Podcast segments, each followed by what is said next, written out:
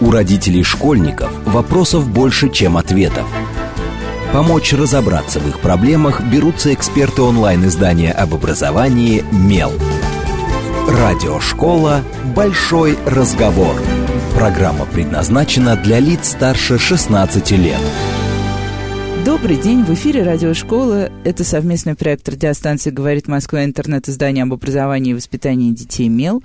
У микрофона сегодня я, Надя Попудогла, главный редактор «Мела». И у меня замечательная тема, каждая моя, каждая моя тема лучше предыдущей. Сегодня мы будем говорить о том, как помочь ребенку определиться с профессией. Я думаю, это волнует всех родителей, Э, и всегда, и во все времена. И вот мы поговорим о том, что было старого, что появилось нового, что нам можно было бы починить, исправить и наладить. И будем делать это вместе с Алексеем Федосеевым, ответственным секретарем Оргкомитета Олимпиады НТИ, президентом Ассоциации технологических кружков и руководителем направления юниоров Союза молодые профессионалы World Skills Russia. Добрый день, Алексей, я справилась с титулатурой. Здравствуйте. Здравствуйте. Вот. И давайте мы сразу попробуем начать. Я люблю, когда вначале какой-нибудь большой общий вопрос, потому что из большого общего ответа получается потом много маленьких и очень важных. Когда мы говорим о предпрофессиональной подготовке школьников, э, если честно, всегда это звучит супер абстрактно, и родители uh-huh. не понимают, что это такое должно быть. Это когда тебя водят на предприятие. Это когда те, к тебе в школу приходит, я помню, вот в наши старые uh-huh. времена был формат э, «интересный гость». Uh-huh. Что мы подразумеваем? Для каких это детей? Для школьников какого возраста? Э, да и даже, на самом деле, вот мне кажется, что тут не очень понятно, у нас настолько большая страна и настолько разная, что и под регион это тоже должно быть выстроено немножко по-разному. Да, есть еще, еще есть еще временная шкала о том, что все меняется, да, и поэтому все разное и географически, и во времени разное. И ну, в общем, мы пришли вот как раз и через проект «Билет будущий», занимаясь профориентацией достаточно долго, к такой мысли, что все-таки в современном мире сейчас говорить о том, что мы берем ребенка за руку и приводим в какую-то профессию, не совсем корректно, потому что во многом, э, ну, действительно, мир профессии меняется, хоть и не так быстро, как нам часто рассказывают футурологи. Да, да, да, у нас да. уже каждый день роботы да, атакуют все... мир, а мы все по-прежнему человек пьем борется, чай. Человек борется с роботами, да, и побеждает в некоторых аспектах. Но что интересно, что и самостоятельность человека в выборе, и гибкость, э, и перемешивание разных профессий, все это становится просто общим местом. То есть э, представить себе ситуацию, характерную для середины 20 века, когда ты всю жизнь учишься и работаешь на одном месте, и тебя еще распределяют на это место, но это просто нерелевантно абсолютно тому, что сейчас происходит. Поэтому, на наш взгляд, ключевая история про профориентацию – это все-таки научиться выбирать научиться выбирать, научиться делать этот выбор осознанно. Потому что сейчас действительно огромный выбор, огромный выбор, причем и по твоей, твоему пути, по твоей траектории. Можно пойти от практики через профессиональное образование короткое, начать работать, понять, что тебе не хватает образования, пойти учиться дальше. Можно пойти более таким долгим, что ли, консервативным путем через вуз, э, через такую более последовательную систему подготовки, потом в середине понять, что это тоже не твое, поменять. Ну, то есть сама система бакалавриат, магистратуры сейчас тоже позволяет делать еще один выбор студенту на старших курсах и тоже резко поменять курс, если вдруг... То есть, на самом деле, мы все время вынуждены быть более динамичны. Э, и все процессы, которые в обществе, они ускоряются. И поэтому сам навык выбора, ему-то вообще-то не учат в школе. Вот да, кстати, школа очень часто вообще не оставляет выбора. Да, вообще, и университет тоже, к сожалению. Сейчас большинство учебных заведений у нас выстроено так, что за тебя весь выбор сделан. Максимум, какой выбор ты можешь сделать, это куда пойти, либо ну, в этот вуз, либо выбрать, на этот факультет, да, на эту или кафедру, да. Да, ну и все. А по большому счету, без опыта такого самостоятельного выбора, причем в опоре на что? В опоре на свое на тебя самого, что тебе интересно, что у тебя откликается в голове, в теле, в каких-то мечтах, в самых разных аспектах. Затем, что вокруг тебя, как устроена экономика, как устроена экономика в твоем регионе, в нашей стране, э, какие рабочие места есть, какие, какой вообще-то уровень жизни и стиль потребления тебе близок. Ты хочешь жить Э, в быстро меняющемся динамичном городе там и все такое. Или, Или ты хочешь остаться у себя в маленьком да, городе да, и, и там тоже быть тебя, востребованным. Да, быть востребованным и делать то, что тебе нравится. И в этом смысле кажется так, что выбор — это очень сложная штука. Она состоит из кучи разных э, совершенно критериев, и нужно научиться их сочетать, и это совершенно невозможно сделать в теории. То есть, на наш взгляд, профориентация, профессиональный выбор — это и есть последовательная проба проигрывание, проживание самых разных ситуаций, профессий, деятельности, в которой ты обретаешь, на самом деле, понимание себя, мира и того, куда тебе действительно интересно двигаться. Ну, это звучит как очень сложный процесс, на самом деле, потому что и опять же, вот какой возраст вхождения во все это, потому что, ну, все-таки угу. возраст более-менее осознанности. Мы знаем, как выбирают шестилетки, десятилетки. Да, вот, э, это, это очень интересно, потому что получается, что на разных этапах жизни человек и молодой человек, совсем молодой человек, э, ориентируются на разные совершенно да. аспекты. То есть, если мы берем э, ребенка в шестом, там, в пятом, седьмом классе, то очень часто этот аспект связан с какими-то большими а, темами, большими областями, которые просто поглощают человека. Мне нравятся самолеты, мне ну, нравится или там природа. Говорит, я хочу быть врачом, а да, а врач это супер... Врачом, да, и, но это уже неплохо, потому что э, это достаточно широкий спектр, в котором можно начать возиться, пробовать, изучать. И, и как раз вот в этом месте кружки, как такая форма дополнительного э, в чем-то перпендикулярного школьному образованию, э, в совершенно другой форме, с большей намного самостоятельностью ребенка, они дают интересные как раз зону экспериментов. Затем, э, сейчас это уже скорее восьмой, но раньше был девятый, это точка выбора, куда ты пойдешь. Э, профильный класс, вуз, колледж, то есть это конкретное профессиональное образование, это будет вуз там в твоем городе или это будет вуз в другом городе. То есть все эти выборы, они уже... И к тому же, к тому моменту ребенок становится подростком, у подростка намного больше желания выразить себя, самостоятельности, как некоторой конфликтности с родителями. И это как раз та ситуация, в которой очень важно, чтобы внешний большой мир, он стал таким объектом исследования, объектом проб. И, и там уже более конкретные профессии, направления, а, может быть, области деятельности. Вот мне интересно больше работать руками, а мне больше интересно сидеть одному, думать над задачей, ну, какие-то такие вещи. И, наконец, старшие классы, ну, или ну, старшие классы, прежде всего, 10-11, это уже конкретная образовательная траектория. Вот я решил идти туда, я, я, к этому, я к этому готовлюсь. Я готовлюсь уверенно, как бы разные инструменты перебираю. Вот этот инструмент для меня лучше подходит, а вот этот инструмент для меня не работает, хотя для других работает. Это тоже нормально. Ну, вы уже сказали про кружки как раз. Спрошу mm-hmm. про кружки, потому что все любят вспоминать кружки. Э, уже это стало какой-то такой абстрактной совершенно величиной. Вот в наши времена были кружки. Э, я, честно, у меня с словом кружок ассоциируется только авиамоделирование, uh-huh, кажется. Uh-huh. Но мы знаем, что нет, на самом деле было много прекрасных кружков. А, и были и очень серьезные как раз предпрофессиональные кружки, вспомнить хотя бы тот же там культовый кружок Московского планетария, который уже, да, по-моему, сто да. лет существует. И юнаты тоже. Да, ряд. станции юнатов да. и все остальное. Это были места, где дети действительно очень увлеченно, хорошо занимались. А вот что, что такое кружки сейчас, на самом деле? Потому что, почему еще вспоминается ностальгия? Потому что рынок стал настолько огромным, Угу. Предложений стало настолько, предложений стало так много, что человеку очень сложно вообще понять, что на да. самом деле мы сейчас вкладываем в слово кружок. Да, здесь очень любопытная история вообще произошла с этим словом, потому что мы как раз вот работая с кружками а, раскапываем, ну, э, изначальный смысл этого слова, а изначальный смысл этого слова это все-таки творческое некоторое сообщество, объединение энтузиастов, и такие типы кружков до сих пор есть. Э, мы можем найти ну, там, кружки методологов в середине 20 века, кружки философов, марксистские кружки. То есть это э, объединение общественное, объединение вокруг какой-то идеи. А в советской педагогике под этим словом стала пониматься уже более конкретная форма дополнительного образования. Доп. именно, да, да. в которой ты погружаешься в профессию. Но там есть несколько важных отличительных особенностей. Первое – это некоторый свободный формат. То есть это не урок, это не заданный жесткий план, тема и так далее. Это все-таки подстройка индивидуальная под ребенка, его интерес, сопоставление разных интересов, если там есть несколько ребят, и между ними возникает какая-то групповая, командная работа. Это первое. Второе, это все-таки выход за рамки школьной такой редуцированной формы работы со знанием. То есть ты работаешь с профессионалом, ты работаешь с прикладной деятельностью. Самые сильные кружки — это где ты работаешь прям с крутыми носителями знаний, такие есть, и до сих пор есть, и астрономические, не только. Ну, то есть где ты работаешь прямо с научными работниками, которые по-настоящему занимаются темой.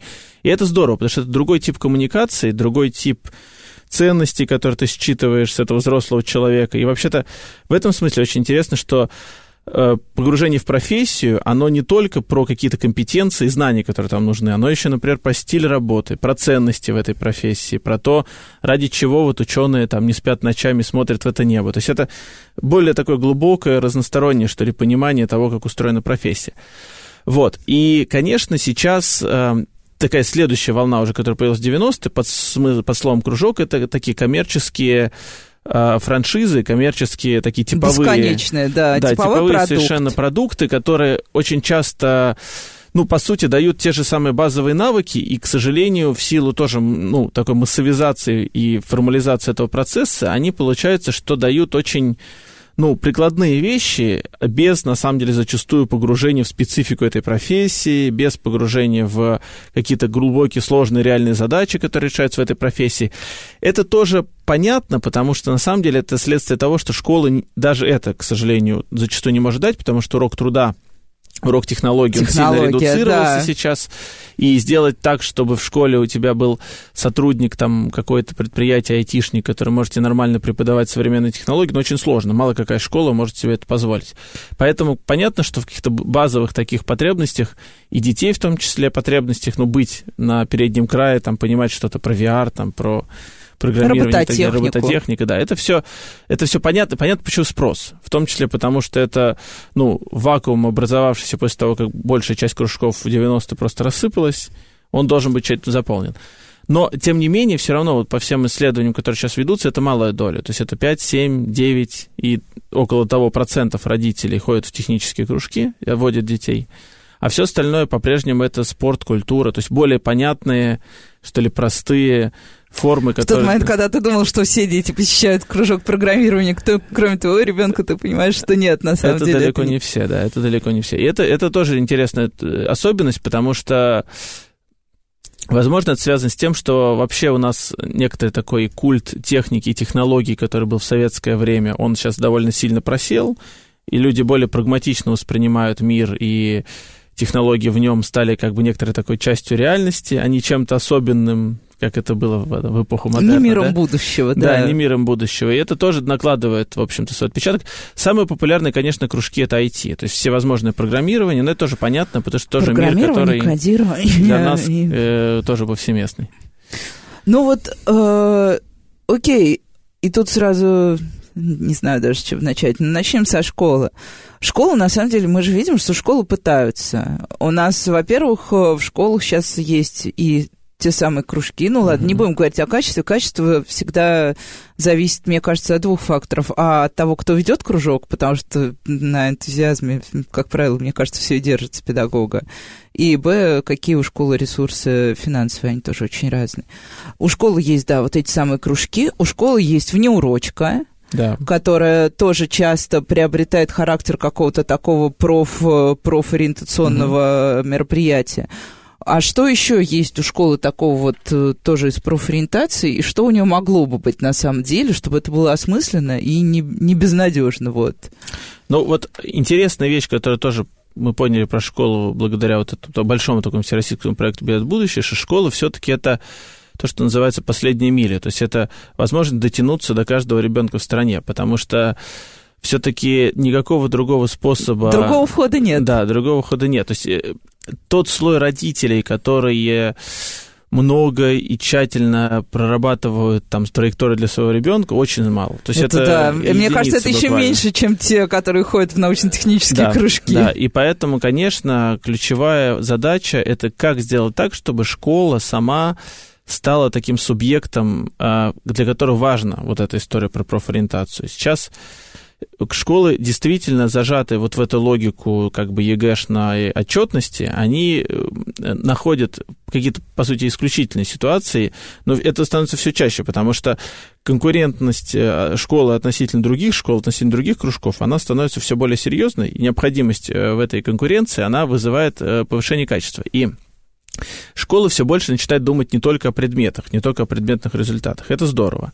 Соответственно, сама по себе форма, когда в школе появляется человек, ну, условно, можно его назвать навигатор, э, профориентатор, не знаю, но человек, который начинает думать о траектории ребенка, она на самом деле очень интересна. Она, к сожалению, тоже пока мало где есть, но это э, совершенно другой фокус, когда для тебя целью становится не просто выпуск ребенка. Вот выпустили с дипломом, там, с пока, медалью. Да. Пока. Ты гордимся тобой, спасибо, да. до свидания.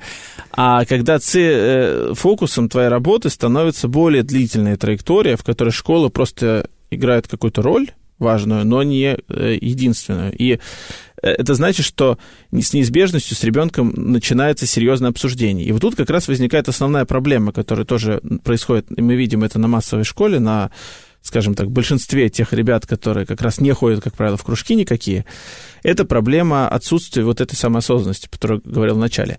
И кажется так, что невозможно работать с ребенком с точки зрения профориентации, пока ты не каким-то образом растряс его и не поместил его в состояние, когда он начинает об этом задумываться. Это нельзя сделать в, ну, и извне. что это огромная дополнительная задача. Это, это очень сложная задача, потому что это значит, что нужно ставить ребенка в какую-то рефлексивную позицию относительно себя, то есть понимать, кто я, зачем я живу, куда я хочу, вот эти все вопросы, которые очень часто, ну, просто не с кем ребенку обсудить. То есть там родители зачастую там работают, и большую часть времени не, ну, а потом у родителей же есть всегда некое видение Своё, того, что да. они, чего они хотят. Да, и... и более того, картинка, которая сформирована в мире, когда сами они учились, она, в общем-то, сильно другая уже сейчас, и это видно там по отношению, например, к гаджетам и по другим разным интересным аспектам.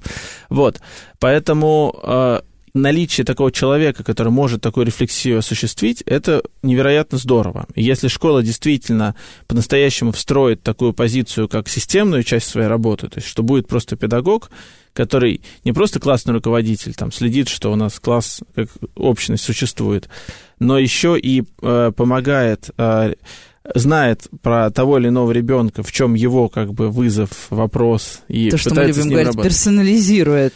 Персонализирует. И здесь как раз нужны инструменты, потому что на самом деле э, педагогу э, сложно, ну вообще в, тек, в текущей ситуации, когда очень много детей, и все у нас пере, пере населено, да, детей в школе больше, чем, наверное, должно быть с точки зрения удержания учителем, да, в какого-то... Устойчивого внимания, да. Внимания, да. да. Нужны дополнительные инструменты. Вот в этом смысле как раз история про профнавигационные платформы, тестирование, какие-то инструменты, где ты можешь, ну, предложить детям поучаствовать, а на выходе уже не ты один говоришь с ребенком, а тебе помогают вот эти инструменты. Ребенок сам себя протестировал, и у него появились вопросы.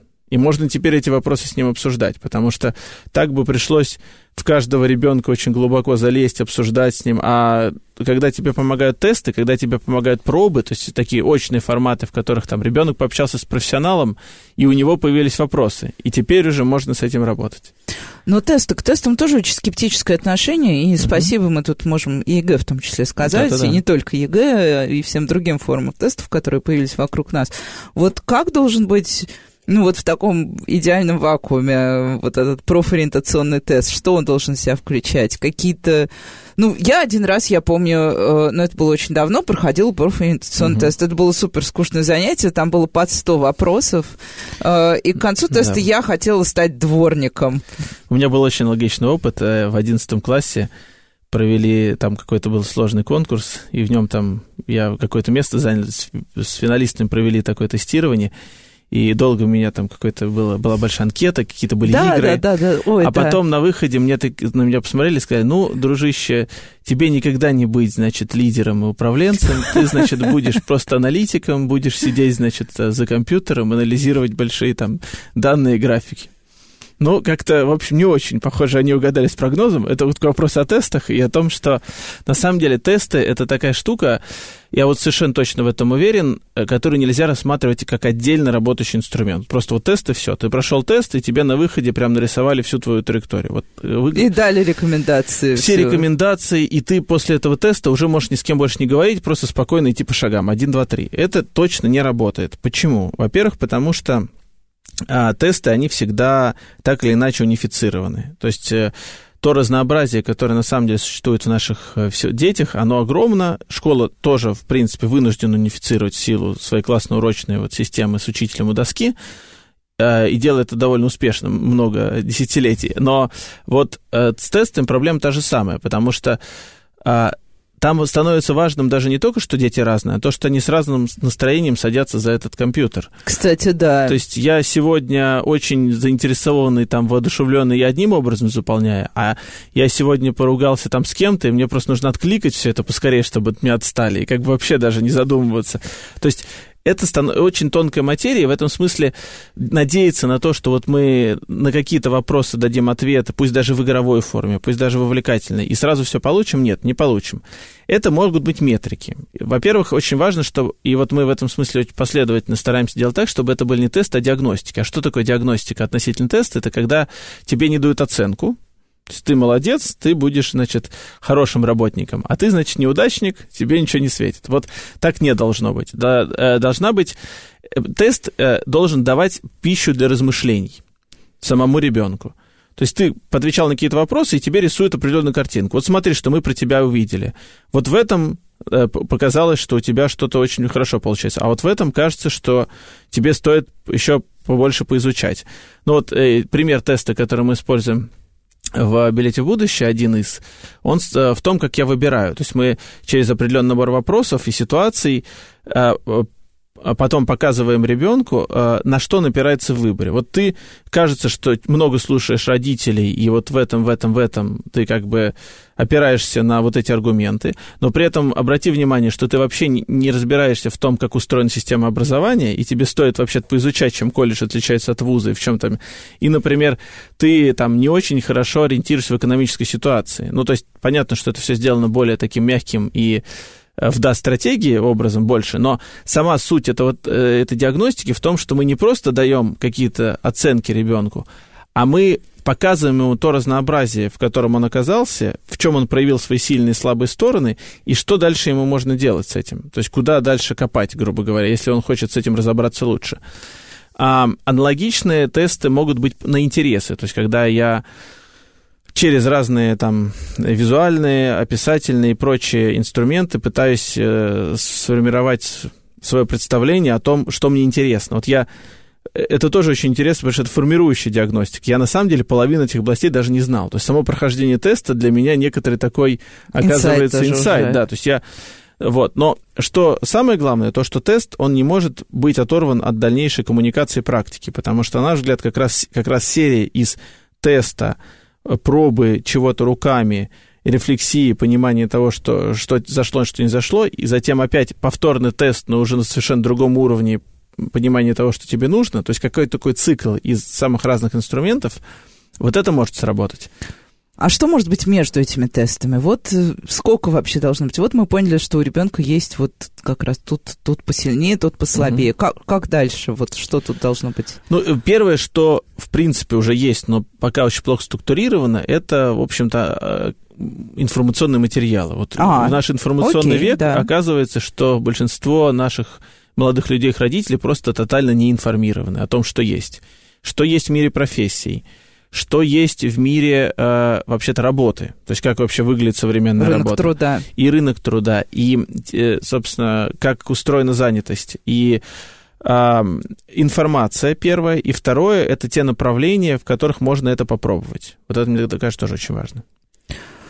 И сейчас э, мы на некоторое время прервемся, вернее, даже не на некоторые, не, не на некоторые, а на короткие новости, и сразу после них продолжим обсуждать, какой же должна быть нормальная профориентация, а не формальная, если уж мы хотим профориентироваться. С вами Радиошкола, не отключайтесь. У родителей школьников вопросов больше, чем ответов. Помочь разобраться в их проблемах берутся эксперты онлайн-издания об образовании «Мел». Радиошкола «Большой разговор». Добрый день, в эфире снова радиошкола. Это совместный проект радиостанции «Говорит Москва» интернет-издание об образовании и воспитании детей «Мел». У микрофона сегодня снова я, Надя Попудогла, и тема нашей беседы сегодня «Как помочь ребенку определиться с профессией». Обсуждаем мы это с Алексеем Федосеевым, ответственным секретарем Оргкомитета Олимпиады НТИ, президентом Ассоциации технологических кружков и руководителем направления юниоров Союза молодые профессионалы World Skills Russia. Добрый день еще раз, Алексей. Здравствуйте. Для тех, кто пропустил первый план нашего эфира, очень коротко мы поговорили о том, какой вообще может быть профориентация в школе, а, что такое кружки нашего прекрасного прошлого и кружки настоящего, и каким вообще должен быть кружок, и что, в чем даже смысл кружка как такового. Угу. И уже начали говорить про те самые профориентационные тесты, которые многих вводят и родителей, и детей в ступор. И очень важно, кстати, да, у нас был момент, что очень э, что в профориентации важнее всего умение ребенка выбирать, которому, к сожалению, и школы часто не учат, а mm-hmm. родители, родители, мне кажется, часто и не оставляют детям этого самого выбора. Да, это очень важно. Вот, и мне вот тут очень интересно, как э, э, как здесь быть с родителями, потому что если вот, например, ребенок проходит да, определенную диагностику, вы рассказываете, что у тебя вот здесь сильно, вот ребенок заинтересовался, он прошел следующую диагностику, попробовал даже что-то, и но как, э, как вот дальше быть родителем, который говорит, нет, ты будешь только бухгалтером, да, там, геологом, это, врачом. Это как раз, да, вечная проблема отцов и детей. Она вот никуда не девается, к сожалению, со временем.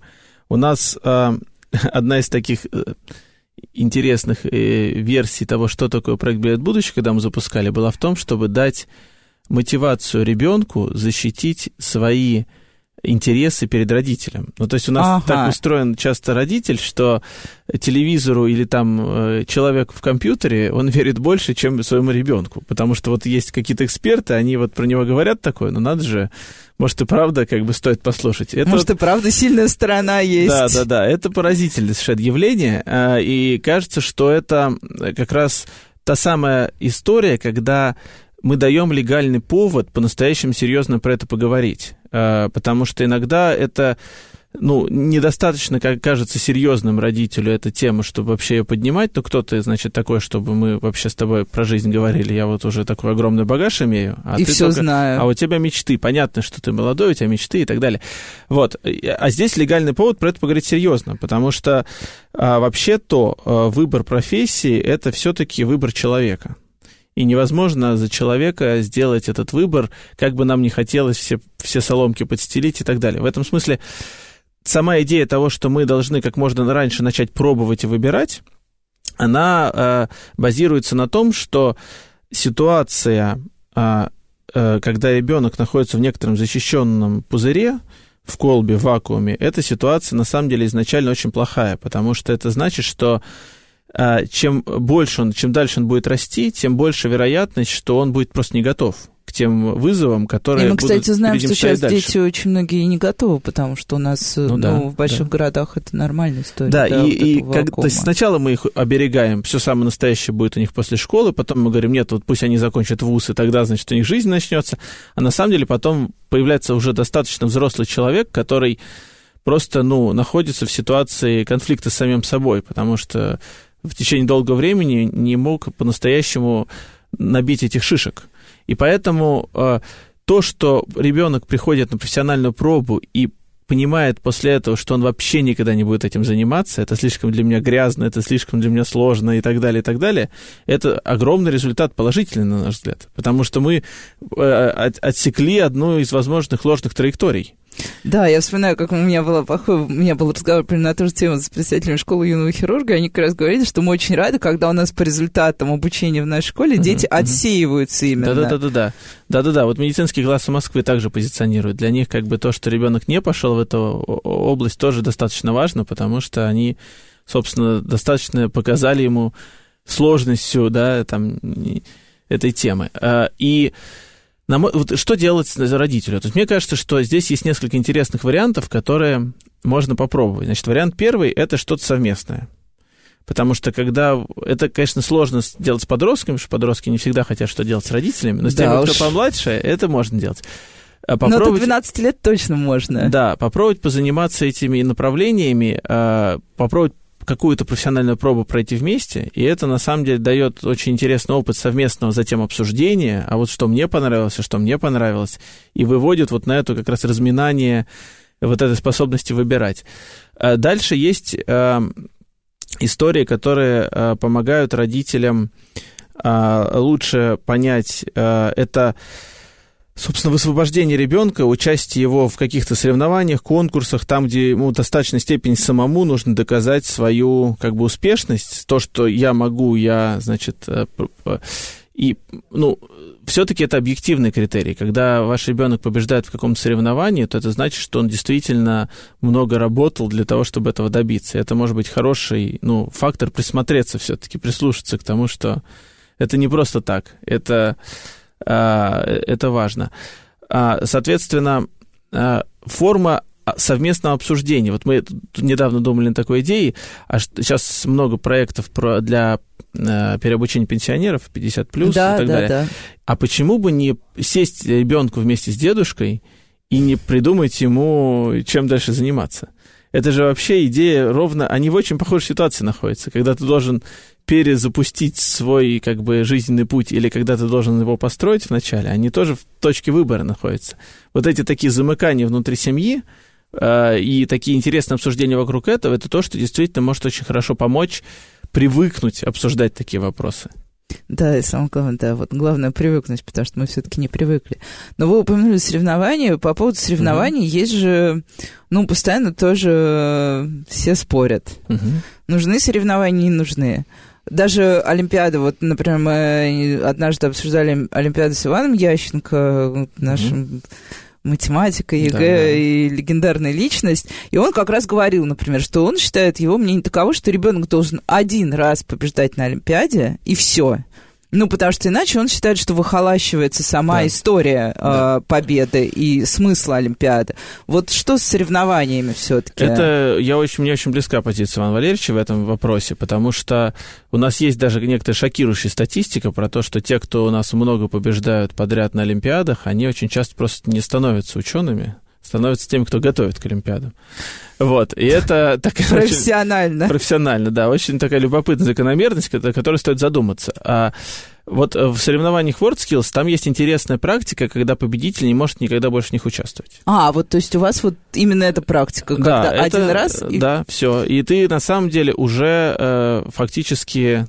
Ну, у тебя один выстрел, да? И, но это здорово, потому что... Но те, кто проиграл, могут еще поучаствовать. Ну, а- они могут участвовать на соревнованиях другого уровня. В общем, это тоже, на самом деле, не, не часто происходит, а, как выборы президента, знаете. Один раз попробовал, все. Вот. а, и а, в этом смысле, конечно, это очень важно, потому что это, это означает, что ты не должен стоять на месте. Ты можешь попробовать себя в другой компетенции. Ну, Ты в чем-то Ага. другом. А в этой уже все. Ты уже как бы достиг всего, чего мог. У нас есть примеры ребят, которые вот у нас в Казани проходил международный чемпионат WorldSkills в августе. Э, И там были и школьники, и один школьник перебрал три направления в течение трех лет, и, наконец, пришел к тому третьему направлению, собственно, это было связано с коптерами, которое по- позволило ему пробиться вот этот международный финал. То есть это фактически соревнование как поиск. Ты пробуешь есть как разные направления. Да, как некоторые... Ну, это просто не просто тестирование, это ты Ну, тестирование длительного- себя, я имею в виду. Тестирование то есть, себя да. в течение года. Вот я вот на год погружаюсь в эту тематику, ее пропахиваю, побеждаю там или проигрываю, но это в данном случае не так важно. И после этого года у меня уже точность понимания. Ну, все, как бы, не мое, бросаю. Ну, или наоборот, сделаю следующий шаг уже там не в соревновании, а в проекте, например, делаю там свой проект. Такие ребята тоже есть, и это здорово, что они могут уже как бы сделать ну, более сложный шаг после того, как они попробовали себя просто ну, в таком соревновании, в котором, в принципе, все понятно. Слушайте, ну вот смотрите, вот да, вы упомянули мальчик, который, например, вот в трех компетенциях себя попробовал. Мы знаем, что дети, да, бывают, у нас бывают дети, которые суперактивные, очень такие энергично мотивированные, и Мгм. которые кажется, что увлечены на самом деле всем. Вот я совсем недавно наблюдала подростка, который занимается математикой, э, занимается программированием, занимается поэзией. И спортом, небось, еще занимается. И спортом, да. да. И, и на самом деле ему, ну, по крайней мере, мне со стороны показалось, все искренне нравится. Он ничего не хочет бросать. Да. Вот. А есть дети, наоборот, вот такие более... Э, ну, как Концентрированные. Раз, да, а есть те, которые говорят, а мне вообще ничего не нужно. Угу. Особенно мы знаем, как подростки в какой-то момент начинают ничего не хотеть. Вот, вот как с этими детьми, как к ним... Вот я бы по отдельности прокомментировал. Да, да сначала что, про увлеченных. Вот увлеченные действительно это э, гигантская, гигантская возможность для и для кружка, и для педагога, и для всех вообще, потому что увлеченный человек, он сам э, себя тянет. И это невероятно здорово, если ребенок увлечен какой-то темой. Это значит, что а, огромное количество тех вещей, которые разложены вокруг, ресурсов, онлайн возможностей, там, видеолекции и так далее, это то, что становится для него уже пищей. И тут вам не нужно его дополнительно как-то стимулировать, чтобы он чем-то позанимался. Мне кажется, что вот это... Мы вот по нашим оценкам таких детей на самом деле очень мало, их там точно меньше, чем 10%, вот по нашей выборке, которая участвовала во всероссийском тестировании. Э, но это как раз те ребята, которые имеют все шансы быть лидерами, там, технологическими предпринимателями, поэтами, художниками и так далее. То есть те, кто будут, собственно, драйвить, будут э, делать э, прорывные вещи. И тут самое важное, мне кажется, это доверие к ребенку, доверие к его интересу, доверие к возможности в чем-то поучаствовать, поехать куда-то в лагерь, там, таких же увлеченных, как он, отпустить на месяц, значит, не бояться, за что там с ним произойдет это вот как раз э, много с такими детьми приходится работать вот к нам в кружковом движении в том числе. Это здорово, что такие ребята есть. Что касается э, да, причем, что интересно, вот э, сравнивая вот эти два типажа, тоже очень характерных, там я все мне интересно с, э, с одной стороны, а есть те, кому вот интересна какая-то узкая тема, то э, все равно в настоящих э, интересных сложных форматах им придется перемешиваться. И дальше самое интересное возникает на стыке, когда возникает команда из ребят, когда там есть и интроверты, и те, кто могут руками работать, придумывать, и те, кто тащат всех вокруг себя, заводят. И как раз здорово, когда есть такие форматы перемешивающие, потому что в будущем так и будет. Они действительно займут какие-то свои позиции внутри реальных команд, э, и там будут делать то, что им нравится. Вот. А вот что касается ребят, которые а, не а, мотивированы и вообще как бы не понимают, что делать, то здесь а, как раз вот я бы отдельно вообще про подростков поговорил, потому что это, а, мне кажется, особенная такая а, возможность одновременно со сложностью.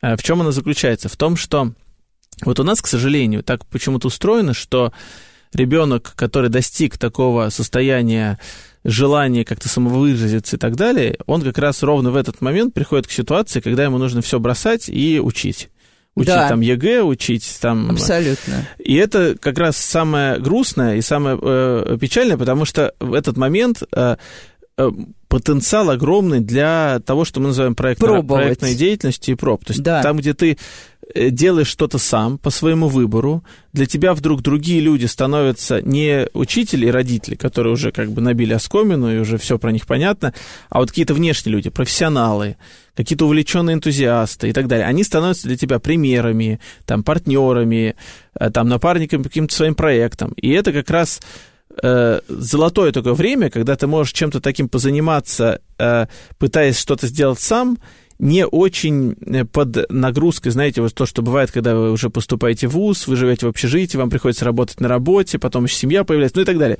То есть вот последние твои золотые годочки, когда ты можешь по-настоящему увлеченно чем-то заниматься глубоко.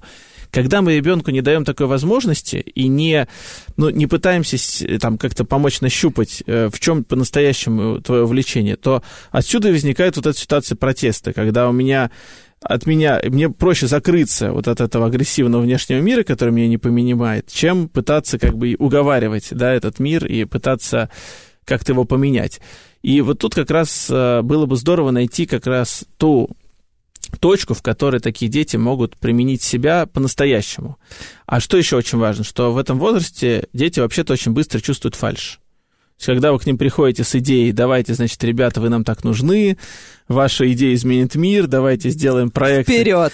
И они очень быстро понимают, что вы, на самом деле, не, не откровенны с ними. Поэтому, на мой взгляд, как раз вот здесь нужны те кружки, в которых происходит реальная история каких-то взрослых людей. Вот сидят люди и занимаются электроникой, которая там э, в театре применяется, или сидят и занимаются программированием там, для лечения рака и так далее. Вот если к таким людям попадают подростки, то они моментально начинают просаливаться и понимать, в чем-то большая задача, почему им это интересно.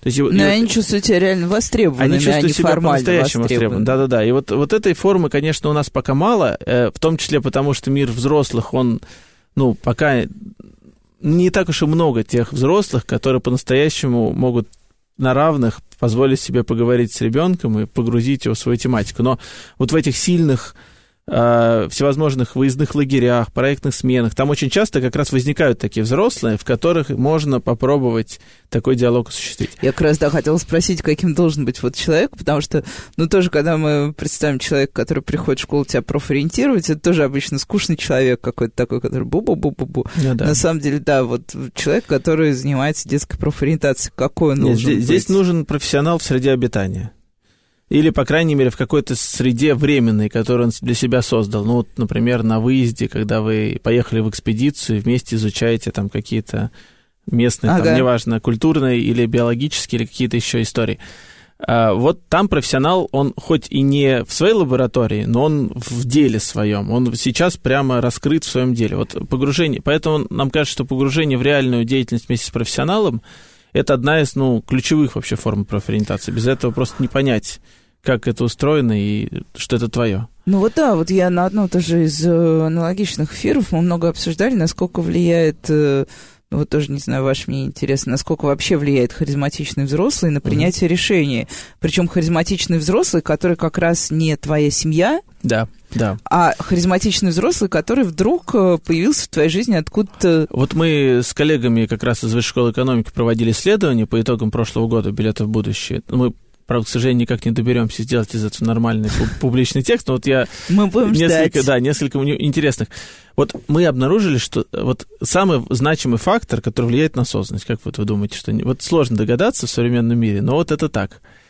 Так, я сейчас я чувствую, что меня тестируют, и я растерялась сразу. Вот самый значимый фактор — это наличие интернета дома. Ого. Можете представить? То есть мы, мы... Ну, хотя логично. Это очень логично. Это же но это то, что для нас как бы не замечается, казалось Абсолютно, бы, и да. является какой-то такой нормой. А оказывается, что там гигантский разрыв. А второй самый значимый фактор, оказывается, это наличие встреч с носителями профессиональной компетенции. То есть если у ребенка были встречи с профессионалами, живые реальные встречи, то там тоже резко высшее э, количество осознанных среди таких детей. Вот это как раз те цифры, которые мы получили, и это говорит о том, что вот этот формат, он страшно недоиспользуется, кажется. То есть, как, но понятно, как затащить такого профессионала, как сделать с ним интересное занятие, не просто там лекцию посмотреть в Ютубе или там очно. Это сложно, но как раз именно такие встречи с харизматичными, яркими, интересными, увлеченными своей темой людьми, кажется, действительно влияют. Ну, кстати, тут интересно, вот у нас, например, в Меле на стажировке были школьники, угу. которые пришли, неделю у нас работали, ну, там они писали текст, редактировали, все да, могли. Да. Ну, мы им помогали, конечно. Вот все-таки лучше профориентация, когда она в пределах школы или когда она уходит за пределы школы как раз. Я лично за компанией. Просто я знаю, что часто к школьникам относятся суперформально. Ну, привели их, им показывают, вот станок, вот я, то, что я сделал ну, на да. станке, пока.